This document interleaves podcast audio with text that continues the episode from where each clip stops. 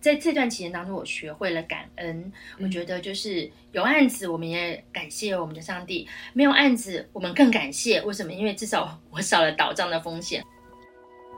欢迎收听《质感生活》。今天的来宾，他拥有多年的广告业务经验，也是一位母亲。他辞掉做了二十年的工作，自己创业。他的质感可以说是用效率来形容。很荣幸邀请佩如姐来跟我们分享。欢迎佩如姐。大家好，我是佩如，我的工作是广告业务。佩如姐，可不可以请你用三个形容词来形容你自己？三个形容词的话，我觉得第一个是临危不乱。对，那其实与其说自己临危不乱，倒不如说是假装镇定这样子。对，然后第二个是乱中有序。好，为什么说我是乱中有序？就是我常常在一堆乱七八糟的事情当中呢，就是还可以按照紧急重要的事情来一件一件的完成。最后就是一心多用，一心多用就是我曾经在一面开车，然后一面写纸条，一面打电话，一面化妆，一面吃便当，然后在一个小时之内完成了所有的事情。对，所以我觉得这是一心 多用。我常常觉得我其实才四十多岁，但是我觉得我好像已经活到了快九十岁。嗯。哇，真的是太厉害了！一个小时，然后做那么多事，那可不可以请佩如姐介绍一下您的工作？这份工作需要具备怎样的特质呢？哦，因为我的工作其实是广告业务，嗯，对，其实老实说，我觉得我的个性不是很适合做业务这样子，对，因为我不喜欢推销，我也不喜欢陌生去跟陌生人讲话，对我更讨厌去跟别人 social。可是这个工作本身具备的条件就是需要热情大方啊，然后很积极，不怕陌生。对，这其实我觉得跟我的个性有点背道而驰。这样，很多人说广告业务就是拉广告，其实我一开始也有这种错误的认知。一直到有一次，我主管还跟我开玩笑说：“什么叫拉广告？你又不是皮条客。”这样，对我们是专业的广告 A E。好，A E 就是 Account Executive，就是客户预算的执行者。这样，我才意识到哦，虽然不。是广告系科班出身，但是其实我只要用心学习，也可以成为一个好 A E。嗯，对。那刚才有提到说你的个性不适合做广告业务，可是为什么会选择这份工作呢？呃，其实讲最现实的就是我需要钱。对，那业务呢，其实就是最快赚到钱的行业。这样，那我之前因为承接了父亲的公司，中间有被客户倒账，这样，所以欠下了很多的债务，我必须要赚很多的钱才能够还。这些银行啊，还有一些债主这样，嗯所以我那时候就是没有的选择，嗯然后我也没有权利去想说我哪一份工作适合我，就是呃，或是不适合就换。其实那种状况不适合，我也得继续做下去这样子。嗯，了解，就是因为有一个比较不得已的原因，所以就继续做这份工作。嗯，但是在做这份工作之后，也是有享受到在这份工作当中，就是。算是很丰富的生活，嗯，那可不可以跟我们分享一下这个职务它具体的工作内容呢？这个职务它具体的工作内容就是我们要去找客户，嗯，对，简单就是说要去找客户，嗯，因为我其实做了二十快二十年的广播业务，你之前在电视台嘛，对，那但是我的工作性质都是业务，那业务就是要去找一些呃直接的面对的客户，就只要跟消费者的商品有关的。客户我都可以去开发，比如说，呃，大到卖房子啊，或是卖车子啊，然后小到卖面纸啊、卖卫生纸啊，我都可以去开发。那首先我要去找客户的时候啊，我必须询问就是他们的一些呃需求这样子。嗯，那他们的回应可能有三种。嗯，第一种就是他们有需求，但是预算很大，他们需要透过广告公司或代理商这样子。对，那大公司他们有很多的预算，可是他们没有办法一家一家的去找媒体合合作，因为可能是效率的问题，或是有一些中间的。状况，所以他们可能没有办法这样做，对，那所以他们就找会找一些两三间是比较信任的，或是比较知名品牌的广告公司，让他们来比。价或者是竞标这样，那谁的服务好就给谁做，通常都是有服务费的这样子。对，可是我也曾经遇过说，就是客户打电话来就要上广告的，也是一家很大的美商银行，他们并没有透过代理商或透过广告公司，他们直接打电话来，然后就要我就是帮他规划一个广告的 SP 的活动内容这样子，然后就很快的就。就上了广告，然后其实那个案子其实我就一个月可以不用跑客户，因为马上就达标了这样子。嗯嗯，对。那第二种的话是他是有需求，但是他预算不是很大。嗯，对。那他会直接跟你合作，那这种是我最有可能合作的对象。这样，其实拜访的客户的时候，我觉得最有趣的是就是。他们可能又忘记我们跟他有约，所以我就会再 double check 一下他们是不是呃人在公司，然后我再过去，不然就会白跑。当然我自己有点小迷糊，是有时候我走到柜台，我就突然忘了我跟谁约，然后他姓什么，我真的忘了，然后我就我就说，哎，我要找你们的嗯行销部，然后他就说，哎，行销部的哪一位？嗯，很多位嘛，我就说，嗯。就是负责广告的那一位，对，然后通常他就知道啊要找谁的这样，对，这也是我们有时候跑客户遇到一些很有趣的事情这样，对，那当然有时候也是有一种突发状况，他没有办法见我们，或是让我们等很久很久，嗯，对我有等过那种三四个小时，然后都。客户还在忙的状况，对，那当然我也等过很多年的客户，他们才跟我们合作，嗯，对。然后我曾经遇过一个很有趣的事情，就是我跟客户就已经签约了，然后广告也准备要上档了，这样子。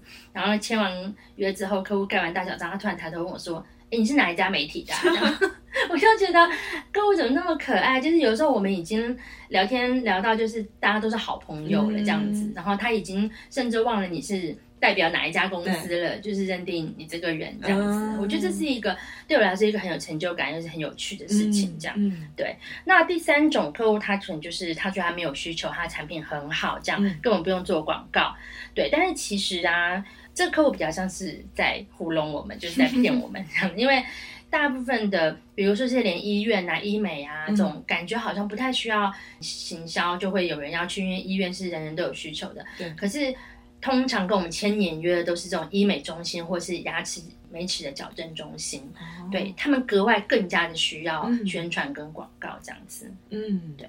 那在你的职涯当中，有没有什么让你印象深刻的事呢？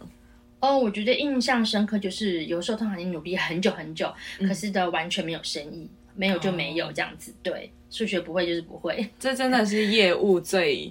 难过的一件事，你就是到了月底就看到，就是差那一两块钱，可是没有，就是就是没有这样，然后或者是说，就是呃，可能差个几千块，嗯，然后或者说呃，因为刚刚好做到了，你很开心，可是因为客户的一个。呃，maybe 做了一个制作费，然后我们的制作费是不算业绩的，可能一下就扣了四千块，好，就会觉得就是差那么一点点可以领到奖金了，可是到了月底就是没有这样子，对，但是呃，因为我是基督徒嘛，我就是会。从祷告来开始有一天的业务生活，就有时候你看到就是眼前到了月底就是没有生意，对，可是突然间客户就会打电话来说，哎，有个结案很紧急，一天之内就要上完几十万的广告这样子，那那时候我通常就可以马上达标，马上领奖金这样子。对我觉得很奇妙的是，常常发生在我的生活当中，对。你刚刚提到印象最深刻嘛？我就是想说再多讲一个，就是有一次我遇到很好玩的事情，就是我还差十万块钱，嗯，然后我想说怎么办？这业绩到底从哪来？这时候就是我就会拼命的一大早去公司，然后赶快打开发电话，然后打一些我熟的客户啊，问他有没有帮忙，拜托帮忙一下，上一下这样。对，可是那一次很奇妙，我就不想要，突然不想这样做，嗯，对，我就挂掉电话，然后我就趁公司没什么人的时候，就跪下来跟上帝祷告，就很奇妙，我一祷告完。心里就是很平安，我就想说算了，我就算领不到奖金又怎么样？就是不是每天都在过年嘛，这样。那我就想说好，那没有就没有，就是我不要硬去强求这样子，去一夜绩啊，或者是说去拜托客户上啊，这样。其实这种用人的方法我都可以做得到，可是。我那次就突然间就不想，嗯，对，然后祷告完之后，我的分机就响了，然后我接起来电话，就客户刚好就是十万块钱的预算，就刚刚好让我领到奖金可以达标的目标这样子。这是我觉得当业务这么多年来就是很奇妙的事。自此之后，我就开始就是常常在祷告当中交托给上帝，所以这十几年来，我觉得就是很奇妙，是在祷告当中就经历到上帝给我很丰富，没有缺乏这样。嗯，对，所以。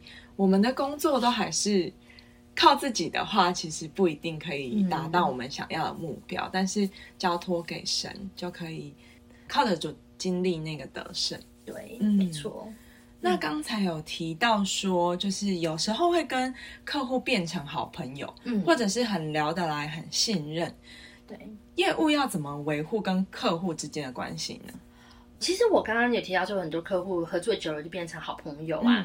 对，因为其实最重要就是你去帮他解决他的问题，那他就会信任你。而且是尤其是关键的时刻，他最需要的时刻，然后尤其是他没有办法对他的主管交代的时候，或者没有办法跟他同事沟通的时候，你去帮他一解决这个问题，他就会。非常非常的信任，有时候可能就是一直合作下去，对，因为他会养成一个依附依赖的一个信任关系。对，那其实有时候就是在呃行销同业之间，他们也互相会帮忙 pass 客户啊，介绍客户这样，所以呃你帮他解决这个问题，然后他。朋友或他的同学，就是或是他的同事，有这样子的需求的时候，他就会想到你，他就会说：“哎，我有个同学，他也是在做别的公司的行销，那他有一笔预算，他也是希望就是找信任的人可以去规划。那我想说，可不可以推荐你给他？这样我说：哦，当然可以啊，这样子。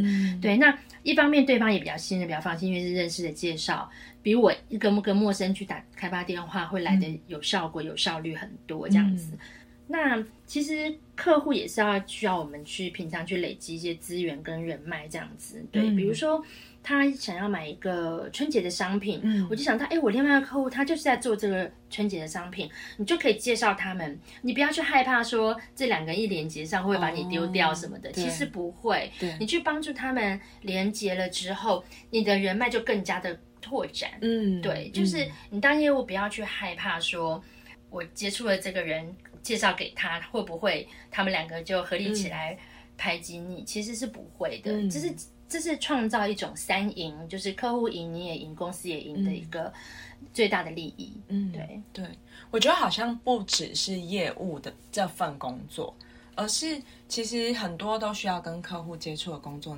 好像需要把客户当成一个你在意的人，嗯，然后想到他有什么需要的时候。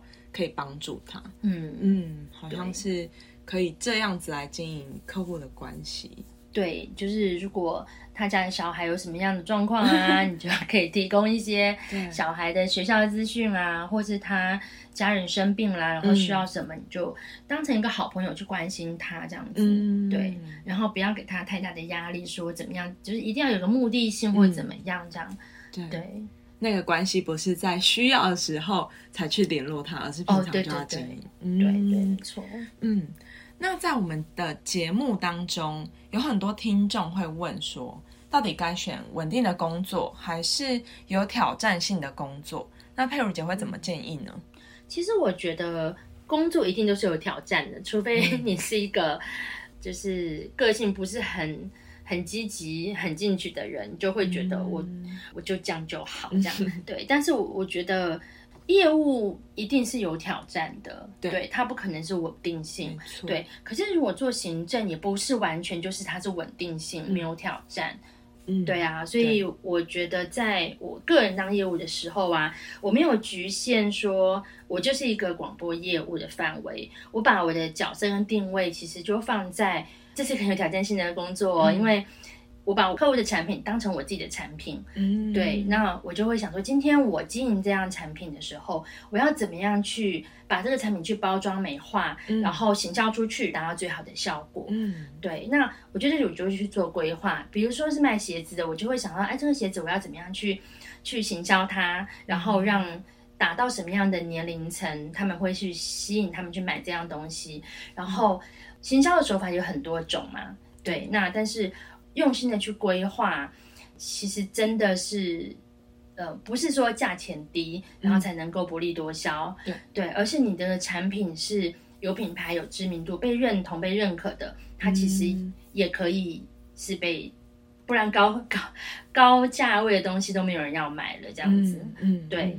所以我就会规划，那久而久之就是会用金钱买不到信任。所以我刚刚就有提到说，客户的信任真的比什么都重要。就是帮客户宣传产品知名度打开了，然后东西好了，生意就会源源不绝的进来。我们就是口碑嘛，就是靠客户介绍客户是最快的这样子。嗯，对。那当然，其实你说我有没有失败过？当然也有，就是也也有曾经招过滑铁卢，就是帮客户规划了一笔二十万的预算，结果呢？一通电话都没有，就是客户打，就是都没有人打电话来进来问这样子。那时候觉得其实就很难过、很挫败的回公司去分享这个失败的案例，因为我们在公司都会分享成功案例跟失败案例。结果那时候我老板就讲了一句话，我觉得他很有智慧。他说：“我们帮。”就是消费者跟客户做产品的沟通，那效果的如何跟成败是他们的问题，不是我们的问题。这样子，我们只是帮忙做中间的沟通。嗯，所以我带着这样的信心，我又可以回到业务的岗位上。嗯，对。那事后客户又有打电话来跟我说，就是哎，他们同意有做这样的广告啊，什么什么的，然后问我们可不可以帮他们，可以呃如法炮制的去设计一套属于他们自己的。商品规划这样。对，所以证明其实我们不是没有效果，对，还被致敬了，对啊，没错，对，嗯，好，那刚才就提到说，其实业务的工作每个月底都要面临业绩的压力，那当业务这个角色是要怎样不被业绩追着跑呢？嗯，业务有业绩压力是一定的啦，这样对。那我刚刚前面有提到说我是基督徒嘛。那圣经上有一句很有名的话，就是敬畏耶和华是智慧的开端。嗯，对。那想要不被业绩追着跑，我们相信就是每个人都需要智慧这样子。嗯，对。那首先就是要敬畏神。那什么是敬畏神呢？就是我们在。呃，我们的工作岗位当中，要忠心诚实，走正直的道路。然后就是你不要去骗客户，你不要去讲个天花乱坠，然后画个大饼给客户，让客户觉得说，哦，你你好像都做得到，就到最后他会对你很失望，他觉得什么都做不到。就是话不要讲的这么满，你宁愿让他觉得可能是三十分，可是你做到七十分，他就会觉得，哎，就是格外的觉得会开心，会觉得。很信任这样，对。那我很多同事都会觉得说，你怎么好像每个月都不太在乎业绩啊，老神在在这样。其实我心里比谁都紧张，我怎么会不在乎业绩？我也很期待每个月达标啊，这是一个诶讲现实点，这个面子的问题。对，那讲更现实一点，就是我需要钱这样子。但是我在这段期间当中，我学会了感恩。我觉得就是有案子，我们也感谢我们的上帝；没有案子，我们更感谢。为什么？因为至少我少了倒账的风险。我可能做了很多的业绩，但是这些这些业绩是客户可能就卷款跑掉啊什么的。其实不是没有遇过，是真的有遇过。所以我就觉得学会了感恩这件事情。嗯，对。那佩如姐在广播业务其实做了二十年左右。那怎么会想从这一份做那么久的工作当中离职，然后再自己创业呢？其实我根本就没有想要创业，因为因为以前接过父亲的公司，我知道那种压力，对那种你创业一定要有资金周转，那光是那种资金周转的压力，你就让人家会受不了。对，那时候根本就是睡不着的。对，所以你问十个老板，大概有十一个会告诉你，就是他面临过资金周转的压力这样子。但是在当我当业务的时候，我觉得，嗯，我有一个很棒很大的一个背景，我可以去找客户，然后可以去呃拓展我的人脉。我不会放弃每一个可以认识客户的机会，跟拜访每一个大大小小的客户。嗯，所以以前有个同事，他就帮我取一个绰号，叫做“海豚鲨”这样。为什么？因为他觉得我像鲨鱼一样，到处就是闻到血。就游过去这样子，就是闻到哪里有预算，就会赶快跑去客户那边。可是他又觉得我不像鲨鱼那么的嗜血，然后就觉得哦，很像海豚一样比较温驯这样子。我觉得这也是跟我的信仰有很大的关系。对，因为圣经上说我们要灵巧像蛇，驯良像鸽子。嗯，对。那佩如姐，其实你的身份还蛮多元的，就是你是一位母亲，然后又是一位创业家，是怎么兼顾家庭、找到工作跟生活的平衡呢？当初其实是发现我的工作跟生活有点没有办法平衡，我就知道我要做一个选择跟切割了。这样，对，因为那时候在三年前，我爸爸就罹患了癌症，然后婆婆也刚好遇到要长期洗肾的问题，然后嗯，又面临到孩子上幼稚园，然后学龄前这样子，我就觉得已经到一个紧绷的状态，就是工作到这么的晚，回去还要。煮饭给家人吃，然后还要照顾他们的起居，这样。嗯，我就是跟上帝祷告说，我到底该怎么样走下去才能够平衡？嗯，就会很奇妙的是，就是圣经上有清楚的告诉我，他为我预备了丰富全员之地。嗯，对。那加上我跟家人啊，还有我教会的牧人，就是请教他们，那他们也抱着祝福的心态，对，所以我就。毅然决然、勇敢的走出去，这样子，嗯，对。那其实要离开这个长达快二十年的工作环境，真的很舍不得。对，其实最舍不得就是我有一群很好的公司的同事，嗯，而且业务其实是竞争的，但是我们几个业务就是是非常好的朋友，嗯，对。然后直到现在我们都还有联络，嗯。然后我有个很棒的老板跟支援我们的一些企划，就是整个公司的大环境是提供给我们很好的一个。平台跟支援这样，对，让我们可以很顺利的提案。那佩如姐，你要照顾家人，还有孩子，又要工作，就是这一连串的时间分配是怎么样分配你的时间呢？有一句话说：“一日之计在于晨”，大家一定听过吧？就是每天早起其实是很重要的。那我前面有提到我是基督徒嘛，我就。一天的早上，我就从我的祷告跟读圣经开启我一天的生活，然后我就把紧急跟最重要的事情先排在前面，先处理完这样子。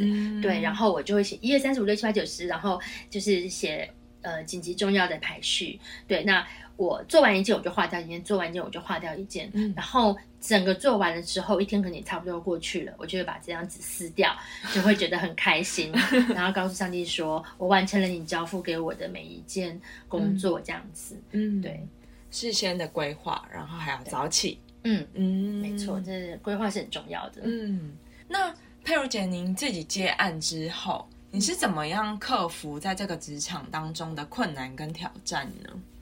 嗯，我一直觉得自己接案就是很大的困难跟挑战，因为每个月你就没有固定的底薪，对对，你就要想说，哇，那每个月是不是就要归零啊？从零开始这样子，对。可是从我离职踏出那家公司的那一瞬间，我就发现这个困难跟挑战真的从来都不是问题。嗯，对我印象中，我呃离职那一天晚上，就是离开这家公司的时候，我就很。很多的情绪跟眼泪，就想说好，真的好舍不得这样子。嗯，可是我还没有来得及，就是去处理我的情绪的时候，客户就马上打电话来说：“哎，我有笔预算已经汇到你户头喽，呃，麻烦你帮我做什么什么的规划这样子。”哇，我就觉得哇，然后刚好就车子开出了停车场，就是看见一个夕阳，然后觉得上帝就给我一个很棒的应许，是幕后的祝福一定比先前更大，这样。嗯，对，所以我就感受到自己。其实从离职到现在已经差不多将近一年半多的时间，我没有感受到自己开公司的困难跟挑战。对，因为我我深深相信这是上帝给我的一个祝福。嗯。那在节目的尾声，可不可以请佩如姐给想要成为广告业务的朋友一些建议和鼓励呢？好，我想给就是广告业务朋友。的一些建议就是给自己一年的时间，你去在这一年当中，你就拼命努力的去拓展你的人脉，然后开发认识新的客户，这样子。如果在一年之内你有达到标准，就是你有达到目标的话。就是我觉得可以继续努力，但如果说你在一年之内没有任何的成就的话，我比较建议赶快换跑道。当然，你在这一年之中，你要一直不断的去修剪啊，去寻索这些方法，在挫折当中去找出问题，然后面对问题，解决问题。对，那不是，其实不是每个人都适合当业务啦。对，每个人个性都不一样嘛，这样。对，所以要像爬楼梯一样的方式去搜集问题、找出问题、面对问题、解决问题，这样子。我相信按部就班，然后去。呃，常常去请教一些前辈，嗯，对，或者请教一些长辈，嗯，然后你自己也要愿意被改变，嗯，对，一定可以找到很适合自己的出路，这样，嗯，好，非常谢谢佩如姐的分享，真的非常的丰富，也谢谢每一位收听质感生活的朋友。如果你喜欢这集，可以分享给你的朋友，或者留言给我们质感生活。我们下次见，谢谢，下次。